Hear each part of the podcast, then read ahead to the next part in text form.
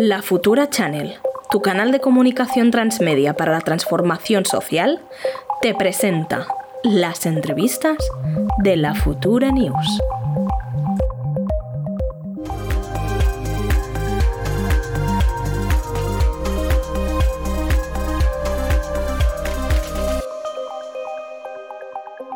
Buenos días, Moja. ¿Nos escuchas? Buenos días, ¿qué tal? Sí, nos escucha. Vale, Pues nosotros aquí siempre estupendas. sí, pues sí, la verdad, estupendas a pesar de que el mundo se va cayendo a trozos, pero aquí seguimos muy dignas. Totalmente, es difícil esto de estar estupendos. Sí. Bueno, aquí seguimos. Aquí seguimos. Eh, Moja, eh, bueno, primero hago una, una presentación y, y luego te, te seguimos dando la bienvenida. Moja Greu es periodista, eh, actualmente trabajando en el diario.es, colabora con diferentes medios como Carne Cruda, ha sido presidente de So Racismo. Es activista antirracista y pro derechos de las personas racializadas. Forma parte de Espacio Afro, que de hecho era uno de los proyectos que queríamos enseñarles antes, pero de eso hablaremos luego. Nacido en Huenca, Gam- gambiano madrileño, es autor de su primer libro, ¿Qué haces? ¿Qué hace un negro como tú en un sitio como este? Que por cierto va por su tercera edición. Ahora nos cuentas, Moja, qué tal esto.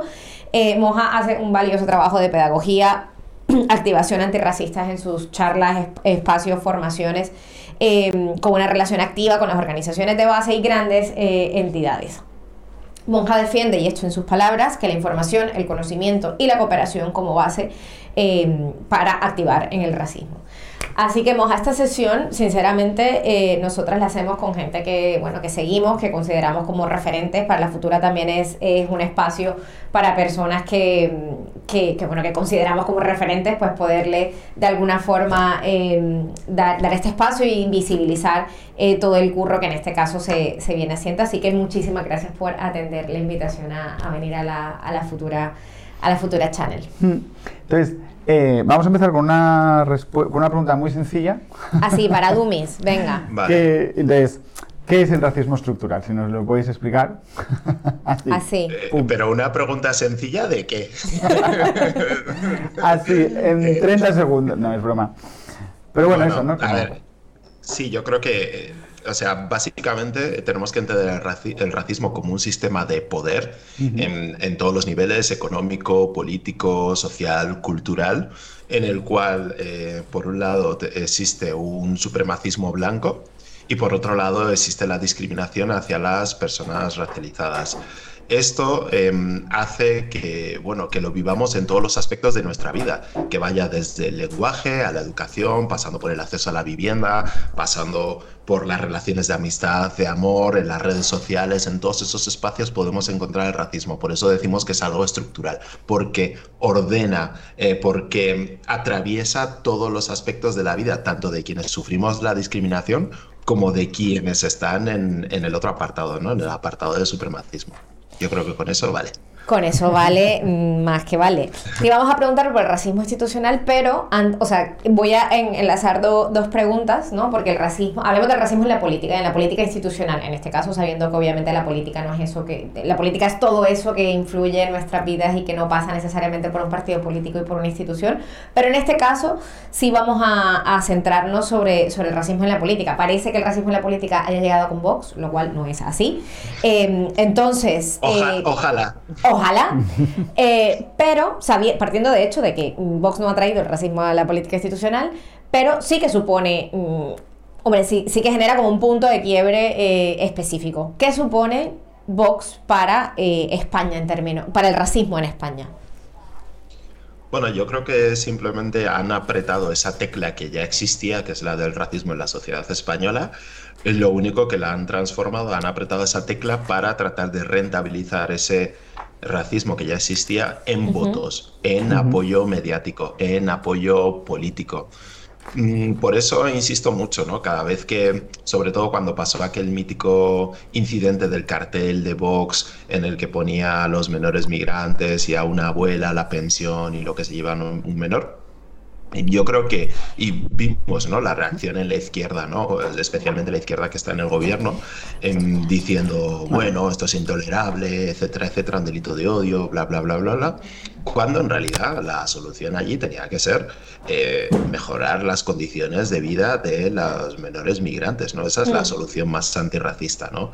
Eh, eh, la parte de decidir, ¿no? Y hacer ese debate público, pues bueno, pues para la gente que estamos a ello, pues ya nos podemos dedicar, ¿no? Pero la institución allí lo que tiene que hacer es legislar y mejorar las condiciones, las condiciones de vida. Para mí, y por terminar la respuesta, lo peor de la aparición de la extrema derecha es que nos hace centrarnos en iniciativas, debates, em, nos hace dedicar una energía a cuestiones a las que no tendríamos que estar dedicando. No tendríamos que estar ahora mismo pensando en cómo construimos una sociedad antirracista, pero nos quedamos anclados en debates sobre em, cómo hacer frente a, debates de racismo que tendríamos que ir pasando, ¿no? Para empezar a pensar en cómo los solucionamos y cómo mejoramos la vida de las personas racializadas inmigrantes. Yo, yo creo que aquí en el... o sea, justo hablamos de eso antes, ¿no? Cómo de alguna forma tener que hacer la contra eh, o tener que justificar que eh, las violencias patriarcales existen, justificar que el racismo existe, ¿no? Que era una cuestión que, hombre, que ya se supone que era una página que se había pasado, es como, venga, echemos para atrás aunque también hablamos de lo, problemático que es hablar en estos términos de retraso y progreso, ¿no? Como súper occidentalocéntrico todo. Pero sí que es verdad que, energéticamente, ¿no? Los movimientos se, se, puede haber e-, ese desgaste de decir, oye, ya deberíamos estar en otro lugar. Pero yo creo que también por la contra, o sea, como puede encontrarle algo positivo, em, y también en, particular en el movimiento antirracista, que, que yo creo que, que, que llevamos una agenda como a, un, a unos tiempos diferentes, porque como sociedad el feminismo está como mucho más mm, institucionalizado, aceptado en las conversaciones del bar y en las instituciones, pero el racismo ya sabemos que cuesta y no te estoy descubriendo nada, o sea, en la historia de tu vida. Pero la cuestión es que eh, de alguna forma sí nos está dando la oportunidad de levantar eh, conversaciones que no se, no, han tenido hace años eh, en España y es decir, vale, entra Vox. Pues hablemos de esto, no solamente en términos de decir que el racismo existe, sino que vayamos un poco más allá, hablemos de nuestro pasado esclavista, hablemos de memoria histórica, hablemos de qué pasa con las personas eh, migradas, racializadas, em, etcétera, en nuestro país. Entonces, como por encontrarle un poco la, o sea, no te estoy contradiciendo, sino es como que sí es verdad que nos genera como desgaste en unos espacios, pero nos da la oportunidad de tener otras conversaciones que a nivel social antes era como, no, el racismo no existe. Eh, y es como que, em, sí, bebé, sí existe, entonces vamos a hablar, siéntate y hablamos un ratico, ¿sabes? Esto, esto me recuerda a una conversación que tenía el otro día en la que habla, hablábamos ¿no? del, del bueno, documental, película Mediterráneo, ¿no? Sobre Open Arms y todos los temas de rescate y todo esto, ¿no? Y yo pues tenía Mm, críticas ¿no? a, la forma de comunicar, me refiero específicamente a la forma de comunicar en la que se utiliza el sufrimiento de cuerpos negros eh, para eh, poder activar, llamar la atención. Yo mm. creo que eh, cuento este ejemplo porque em, creo que tenemos que ser capaces de buscar formas de activar en el antirracismo sin tener que esperar a que ocurran desgracias, ¿no? O a tener que ver imágenes hmm. em, muy dolorosas, a tener que, a, que aparezca un partido de extrema derecha que hable de la migración hmm. y de en términos criminalizadores como que por un lado sí, y obviamente tenemos este el contexto y tenemos que aprovechar esa oportunidad para poder eh, colar mensajes antirracistas, pero al mismo tiempo tenemos que ser capaces de armar la suficiente, la suficiente fuerza institucional, mediática, política, económica para poder hablar de esto en términos que nos interesen y que no estén asociados a unos marcos que al final nos reducen, ¿no? Que es al, al papel de víctimas. Sí, totalmente, totalmente. Eh, ¿Vamos aquí? Sí, estamos, o sea, como estamos freestyling. Tenemos unas preguntillas así. No es cantana, no es cantana. Pero bueno, no, queríamos hablar, por ejemplo, del, del, tema del racismo policial, que nos hablaras un poco, eh, porque sabemos que, que tienes una particular cruzada con el tema de las redadas racistas y con el, eh, las paradas, eh, las paradas racistas. Em, que nos expliques un poco esta situación. Sí. bueno, antes de nada, por hacer un, un inciso, que yo empecé a seguir eh, La Futura por Instagram eh, hace ya, no sé, un par de meses o todo esto, y me gustaba mucho como todo el diseño, la estética, o sea, por, por, por decir eso. Así que a, la persona que, a las personas que hayan hecho como eso, eh, enhorabuena.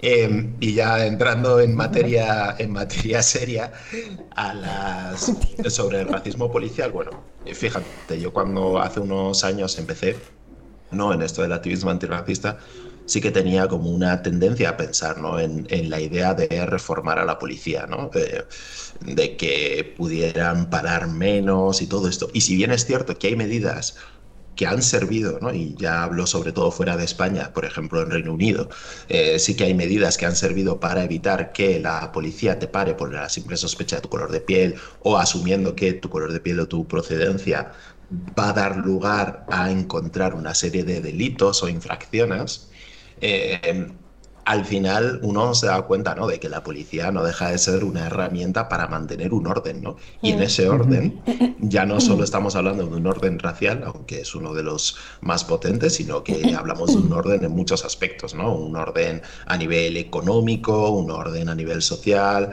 Y, y claro, entonces como activista contra el racismo, la lucha ¿no? contra ese mecanismo policial forma parte de la base, ¿no? Eh, evidentemente hay gente que está más especializada que yo, pues por ejemplo Yusef Uled, ¿no? Que, que, trabaja muy directamente con este asunto, pero creo que una de las bases ¿no? de, del activismo antirracista en España tiene que ser este, y, para mí hay una línea que me interesa mucho, ¿no? Y es que yo no estoy pagando impuestos para que me devuelvan un servicio racista, ¿no? Que eso es lo que pasa con la policía, ¿no? Yo estoy pagando los sueldos, ¿no? Con mi trabajo, los sueldos de unos funcionarios que sistemáticamente y por decreto su contacto conmigo y con los que son como yo es racista, ¿no? Por lo tanto, para más INRI, ¿no? De eso tiene que ser como una prioridad, ¿no? De erradicar de que encima yo paso de pagar, ¿no? mi dinero para pagar a gente que lo que me devuelve es racismo puro y duro. es, está muy bien ese, o sea, como este, estas líneas argumentales también de de que siempre nos quieren ubicar en una posición de víctimas, ¿no? Que es como, ay, no, no se resista, no, no, no se racista conmigo, ¿no? Porque pobrecito yo, es como, no, no, no. O sea, yo como ciudadano, como persona que paga impuestos, que pertenece a, esta sociedad, independientemente del pasaporte que tenga, pero como persona que pertenece, que tributa, etcétera, no quiero eh, una calidad de servicio por parte de funcionarios policiales de, de esta forma. Ya entrando, y entrando, o sea, y claro, hablando de racismo institucional, etcétera ¿Qué piensas del ministro más larga? Más, más, más, larga. Más larga. Más bueno, más largas podría dar para abolir la ley de extranjería, pero bueno, ¿qué piensas de Marlaska? y su papel dentro del gobierno. Gran ministro. Ese gran ministro, sí. Ese, ese, gran ministro que nos cae también. Bueno, eh, Marlaska es el brazo ejecutor ¿no? de la política racista institucional del gobierno más progresista de la historia, ¿no? que, esa, esa, etiqueta, eh, en fin, bueno, no, la vamos a dejar ahí. Pero sí, evidentemente él es la cara visible y el brazo ejecutor de todo eso, ¿no? La persona sobre la que em, está la mayor oposición ¿no? a las medidas estas de, regularización que se venían pidiendo desde la sociedad civil, el, el, ideólogo ¿no? de esta idea de aumentar la valla, ¿no? las, las vallas, pues hacerlas más altas, el que se saltó toda la legalidad internacional para expulsar a menores migrantes. Em, y sin duda, ¿no? Es el gran guardián ¿no? de las esencias racistas del Estado español. ¿no? Mm, eh, también es una cosa en la que el papel de ministro del Interior siempre ha estado, ¿no? Eh, pues pienso en Jorge Fernández Díaz y su papel tan indigno que tuvo en, la tragedia del Tarajal, ¿no? Hace ya, hace ya ocho años y que se acaba de, celebrar el aniversario de ello. Mm, forma parte de eso, pero claro, en un gobierno que se hace llamar el más progresista de la historia, lo que no puedes tener, eh, desde luego, es a un ministro del Interior que no desentonaría si el gobierno fuera de PP y Vox. Es que a veces, muchas veces, eh, está como en ese paquete. Ay, mira, yo me estoy saltando todo. Tira, tira. Pero no, es que claro, se trata de no solamente seguir el guion, sino entrar en una conversación. Em, a veces eso, ¿no? Que es como que de alguna forma, eh, sí, el PSOE, que es de izquierdas, que de, que de todo lo de izquierdas que no se puede ser, eh, es como, bueno, yo soy progresista, con lo cual soy antirracista, ¿no? Como esta, mm. esta correlación clarísimamente, bueno, antirracista no, que por lo menos no odio a las personas de otro color de piel, ¿no? Dejémoslo así, porque antirracista sería demasiado. Eh, entonces, eh, Claro, entonces, y dentro de la izquierda, las izquierdas en un sentido amplio, eh, las que han nacido después del, 15M, que se supone que había una, em, una conexión mucho más fuerte con movimientos sociales y conversaciones que se estaban teniendo a nivel social, que también incluía la perspectiva antirracista, es como si de alguna forma, ah, vale, yo soy de izquierdas, con lo cual soy eh, antipatriarcal, soy feminista, soy antirracista, eso va en el paquete y no tengo que hacer práctica, sino porque en mi mero discurso yo ya digo que lo soy, pero sabemos que, eh, que eso no, no, no pasa, ¿no? ¿Qué pasa como con este, con este bueno, la, respuesta es más concreta. Para que un partido se considere antirracista, mm, partiendo del hecho que las de izquierdas o los más progresistas eh, no, necesariamente lo son por autodenominarse así, ¿qué, tiene, qué tendría que hacer la izquierda en general para considerarse eh, antirracista? Bueno, lo, lo primero, yo creo que muchas veces se ha confundido el hecho de que muchas iniciativas antirracistas, movimientos políticos antirracistas, siempre se hayan construido sobre ideología de izquierdas. ¿no? Em, eso mucha gente lo ha tomado como que ya apoyar ese tipo, esas ideologías, pues bueno, pues ya sea eh, marxista, socialdemócrata, pues sea, o lo que sea, ya eso ya automáticamente te convierte en una persona antirracista. Eso es, falso, ¿no? Lo, hemos visto, ¿no? Y incluso eh, a lo largo de, de todas estas ideologías vemos ¿no? siempre algunos momentos en los que eh, el racismo no ha formado parte del análisis y probablemente incluso se ha ayudado a, reforzarlo. Dicho esto, mm, aquí lo que ocurre ¿no? en la política española es que hay mucho de, mucho de, de hablar y poco de hacer. Para mí ese es el, punto, el punto más claro tenemos, hemos tenido ¿no? a nivel de gobierno nacional etapas de gobiernos de, eh, socialistas en los cuales no solo no se han desmantelado los mecanismos del racismo estructural, eh, institucional,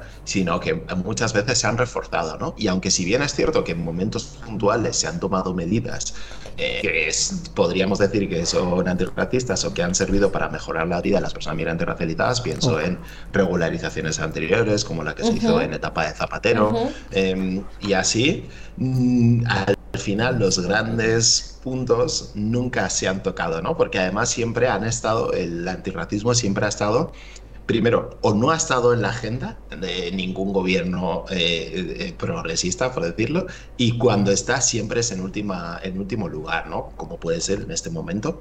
Mm, tenemos al gobierno de PSOE y Unidas Podemos. Unidas Podemos ha llevado mm, en su, en su programa muchos temas que mucha gente del movimiento antirracista firmaría, pero a la hora de la realidad, pues eso nunca se ha trasladado y nunca ha generado, por ejemplo, mm. una, crisis, una de las múltiples crisis de gobierno que se han dado en este años. ¿no? Hmm. Ha habido crisis de gobierno por todo, pero por temas migratorios o temas antirracistas nunca la ha habido, ¿no? Pues eso nos da, nos da que pensar, como se dice en redes. Hmm. Entonces, en, en, esta línea que ahora estabas comentando de, de qué puede hacer la institución o qué le falta por hacer, eh, Háblanos un poco de la campaña que sabemos que, estás, que está en marcha y que, que tú estás involucrado para, para, recoger medio millón de firmas, que se dice así como muy rápido, pero son un mm. montón para presentar.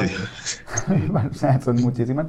Para presentar la ILP y explicarnos un poco, eh, pues eso, un poco la iniciativa y qué maneras hay de poder colaborar y así.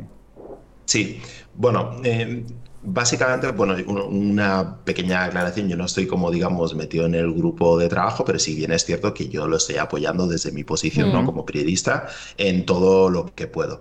Mm, dicho esto, yo creo que esto es muy potente, ¿no? El hecho de poner en agenda política social la necesidad de hacer una regularización de migrantes, no solo desde un punto de vista de los necesitamos para pagar las pensiones o para bla, bla, bla, ¿no? Como todo ese asunto, ¿no? Sino en toda la dimensión, ¿no? En la dimensión de los derechos ¿no? y de estar viviendo aquí con los mismos derechos y, em, que tendría cualquier otro ciudadano.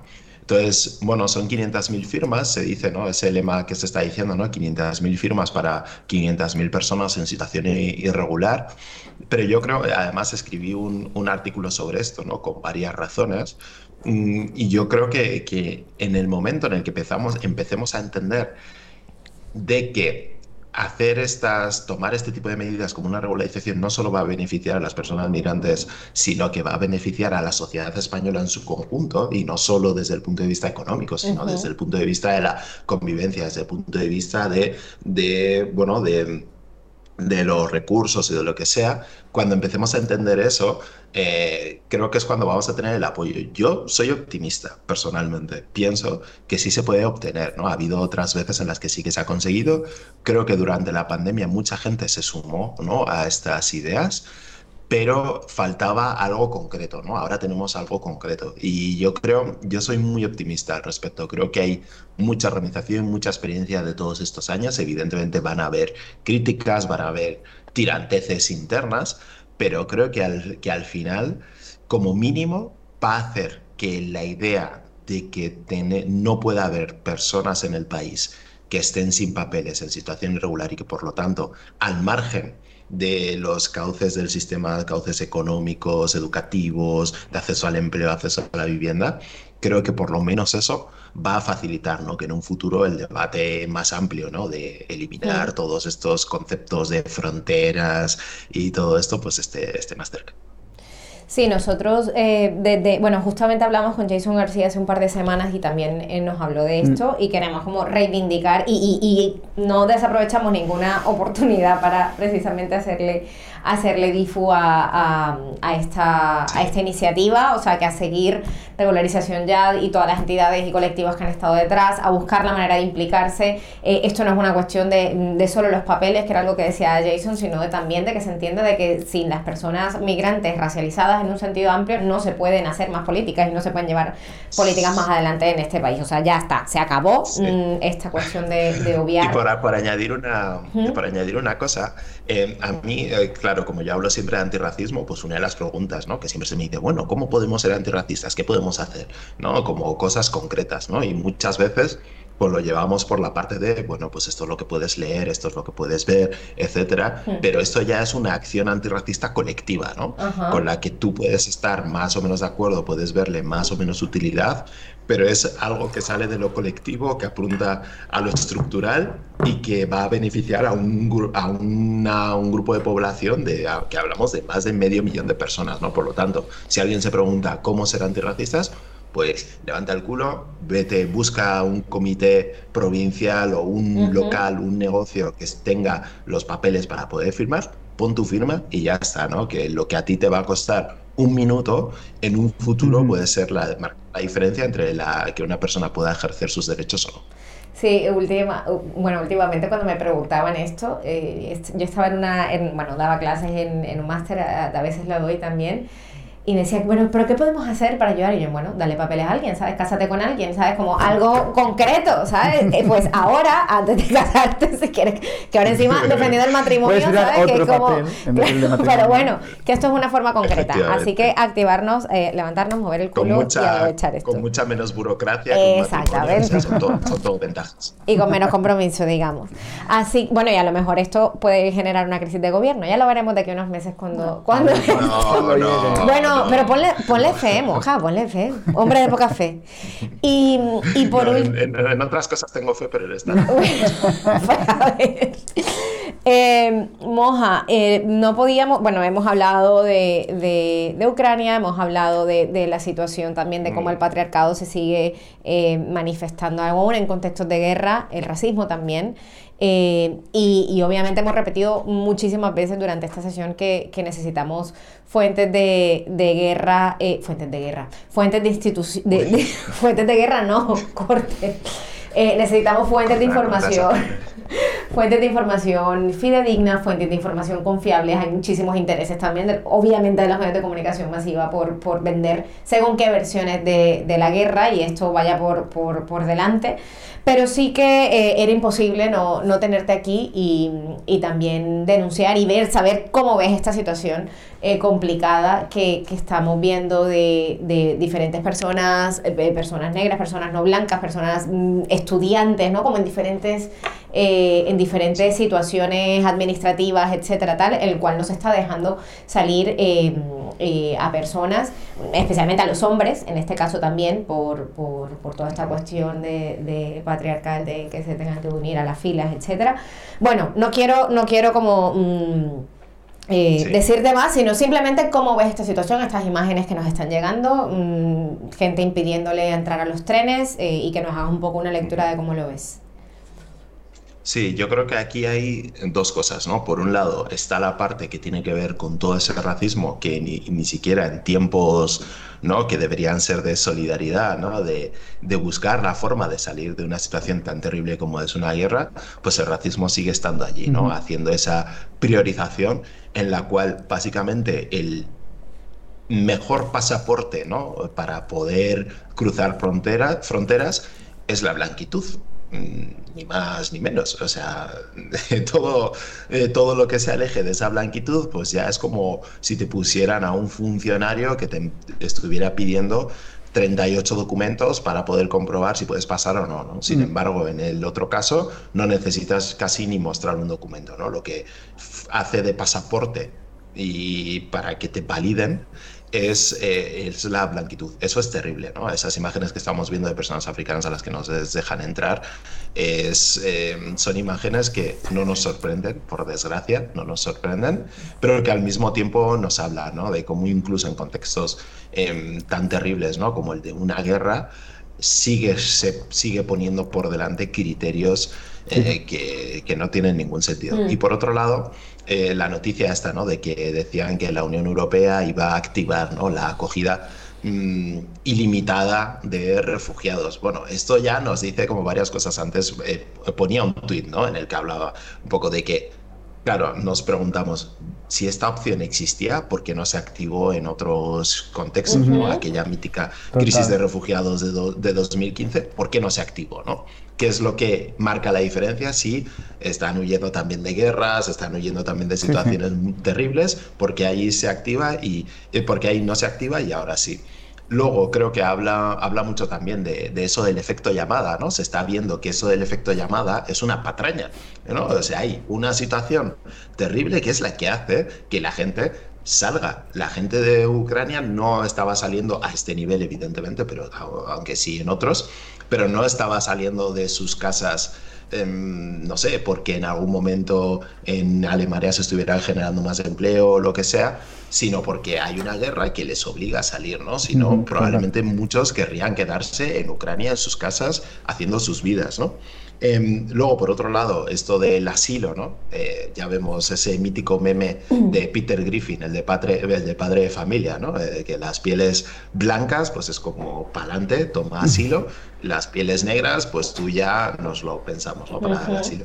Y luego, por último, ¿no? Que al final hay muchas fronteras, ¿no? Siempre se habla de las fronteras físicas, pero también otro tipo de fronteras. Y lo que está claro es que eh, las fronteras raciales, ¿no? y especialmente hacia las personas negras, las tenemos todas, ¿no? O sea, no digo que, que no existan fronteras, ¿no? Para, pues, población ucraniana o de otros lugares, personas que también son blancas, pero sí que es verdad que quienes tenemos todas las fronteras, pues son las personas negras. Uh -huh. Entonces, mm, bueno, yo con eso del, del, efecto de llamada yo siempre lo he pensado, ¿no? Es como, si nadie sabe las leyes de extranjería de, de cada país, como, está claro que cuando, sí. cuando tú sales por, por un tema de, de, de, situación humanitaria de la que quieres subir, obviamente no, na, nadie va a hacer un, un, estudio comparativo de ciencia política sobre qué leyes más, más chungas o menos chungas hay en un sitio, ¿no? Eh, nosotros sí. queríamos preguntarte, ahora que quedan tres minutillos así para acabar, Uh. Que tienes el. No, el, sobre el libro que escribiste hace sí. un tiempín ya, ¿no? Eh, salió la primera casi edición. Una, casi, casi una. Hace unos meses. Yo el otro día en la biblioteca de aquí del Raval estaba, lo vi ahí, estaban en, en uno de los mostradores, así como. De, para que la gente lo viera al entrar. Eh, no, que nos cuentes un poco el libro, que mm, pues, nos lo expliques un poco sí. de qué va. Eh, y eso. Sí, que, que, sí, ¿qué puede esperar pues, alguien que lo lea? Exacto. A ver. Bueno, yo lo que espero, ¿no? Que, que la gente que lo lea, espero que por un lado encuentren unas historias con las que poder identificarse. Creo que las historias de las personas racializadas, especialmente las que tienen que ver con el racismo y especialmente desde un punto de vista que no sea desde el de la pena, ¿no? en el que siempre nos han colocado, creo que son útiles. ¿no? Evidentemente hay historias que cuento que evidentemente que son discriminaciones y por lo tanto eh, espero empatía, pero el último bloque ¿no? del libro, después de contar todas mis experiencias y añadir mucha información de eh, ensayos, datos y todo esto para rodearlo en un contexto estructural y que no se vea como el relato de una persona que ha tenido mucha mala suerte en su vida, Mm, creo que al final lo que alguien puede esperar es un libro con el que activarse, ¿no? Por el que, por un lado, conocer lo que está sucediendo sobre el racismo en España, hacerse una idea eh, general, y segundo, poder decir, vale, esto no me tiene que servir para que yo me lleve esto ¿no? a una especie de vitrina ¿no? de, historias eh, sobre las que llorar, sino que sea una forma de decir, bueno, esto me da rabia, me genera esto, una serie de, me mueve una serie de cosas, qué puedo hacer para transformar ¿no? la sociedad. Y yo creo que ese es, para mí ese es mi gran objetivo, ¿no? hacer que el antirracismo sea una, una, perspectiva dominante en todos los niveles de nuestra sociedad y que sea una forma de enfocar nuestras relaciones y, y, una forma de enfocar nuestras acciones, ¿no? que eso es yo creo que al final lo que, lo que necesitamos. Hablar menos y hacer más, que era un poco lo que decías, ¿no? que la izquierda a veces habla demasiado pero hace poco. Así que eso. Efectivamente, a dejar de charrar y a ponerse a currar. Exacto. Pues muy bien. Hemos estado muy a gusto. Eh, hemos disfrutado mucho la, la, la media horita que teníamos. Pero ahora ya te tenemos que despedir porque, mm, bueno, ahora vienen más cosas, entonces hay que darle paso a todo. Pero gracias, Moja. Mil gracias por, esta, por atender la invitación. La futura es tu casa, si además si te gustan nuestras cosas que hacemos y todo. Pues eh, esto es un espacio de todas, así que por aquí bienvenida cuando quieras. Y, y, nada, muchísima, muchísima fuerza en todo lo que estás haciendo desde muchos lugares. Eh, y esperamos tenerte, tenerte por aquí pronto. Un abrazo fuerte. Un beso. un abrazo. Chao, chao. Gracias. Pero no acabamos ahora, ¿no? No, porque aquí no acabamos nunca. No acabamos nunca, que el ritmo no pare. Entonces ahora eh, nos viene la tertulia, el espacio de tertulia, eh, que estará con Carla Galeote. Eh, Berta Payares y Marc Darmau.